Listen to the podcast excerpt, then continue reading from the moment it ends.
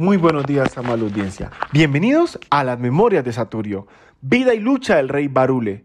Son varios los aportes de los pueblos del Pacífico colombiano realizaron a la independencia de la nación. Desde la resistencia de los pueblos indígenas Cueva al norte del Chocó y Antioquia hasta las luchas de Tomás Pérez con indígenas y afros contra los españoles en la batalla de Murrí, actual Bojayá. Sin olvidar al rey Barule y su palenque en el Carmelo, corregimiento de Tado. La vida de Barule sobre fecha y lugar de nacimiento no se tiene dato, pero teniendo en cuenta el informe del censo de esclavizados de la provincia de Chocó en 1759, la descendencia africana del rey Barule se presume corresponder a las naciones de los Congo, Mandingas, Carabalíes, Mina, Tembo, Chalá, Lucumí o Viví. Dentro del razonamiento histórico y teniendo en cuenta el profundo lazo de amistad y comunicación que estableció Barule con los hermanos Antonio y Mateo Mina, estos tres coordinadores de la, insurrección antiesclavista en Tado pone a pensar con fe que Barule estaba muy ligado a la lengua africana de los Mina y en ese sentido su descendencia estaría muy cercana a los hermanos Mina. Pero por otro lado, al mirar la condición de rebeldía, su linaje puede estar ligado a los Mandinga, grupo caracterizado por luchar contra la esclavitud, contra la catequización y por su tendencia a huir de la opresión.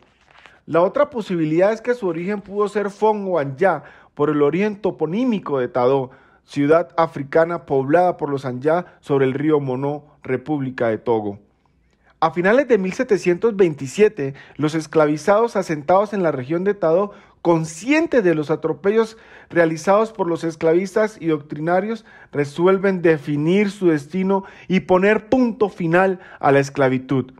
Barule, los hermanos Antonio y Mateo Mina y otros cimarrones aprovechan el cabildo y establecen una red de información y de estrategia y organización del movimiento antiesclavista.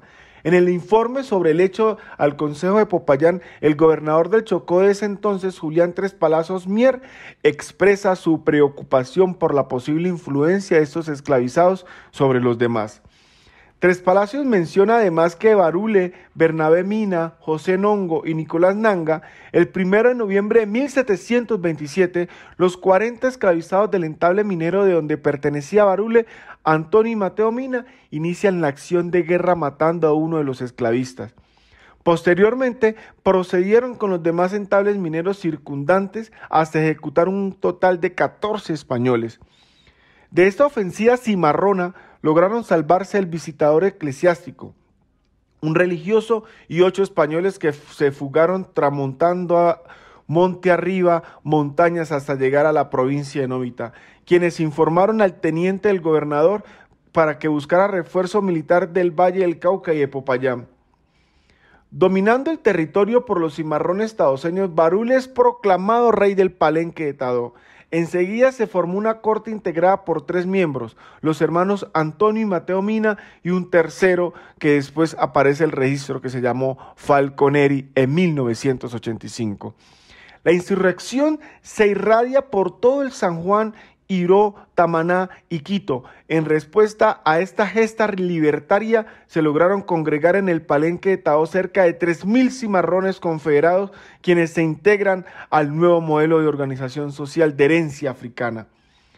La constitución de este palenque generó un gran impacto entre los cimarrones confederados. La ausencia de las autoridades españolas y el ambiente libertario conlleva la proclamación de pequeños palenques comunidad social, militar y administrativa derivados del central.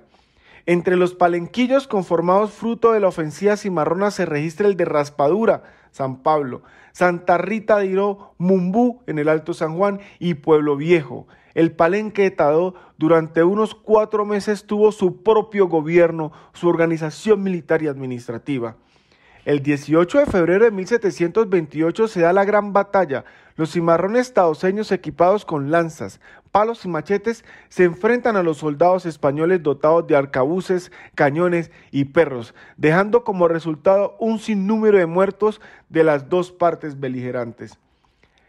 La eficiencia logística y la incomunicación lingüística entre los cimarrones debilitaron al final las tácticas y pérdida de la resistencia armada contra el ejército español mejor dotado.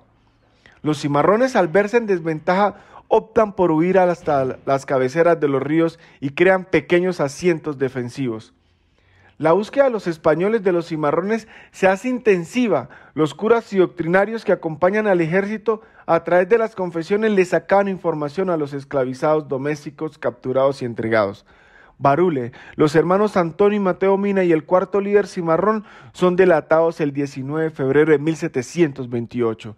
Son capturados y fusilados por el teniente Tres Palacios Mer hasta del fusilamiento, Barul y sus cortesanos fueron torturados y condenados a la pena capital. Sus manos cortadas y freídas en aceite, sus cuerpos descabezados fueron exhibidos como escarmiento al público.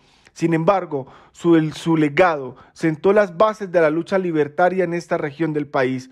Los palenques son símbolo de resistencia y libertad. Yo soy Cristian Rentería y esas son las memorias de Saturio.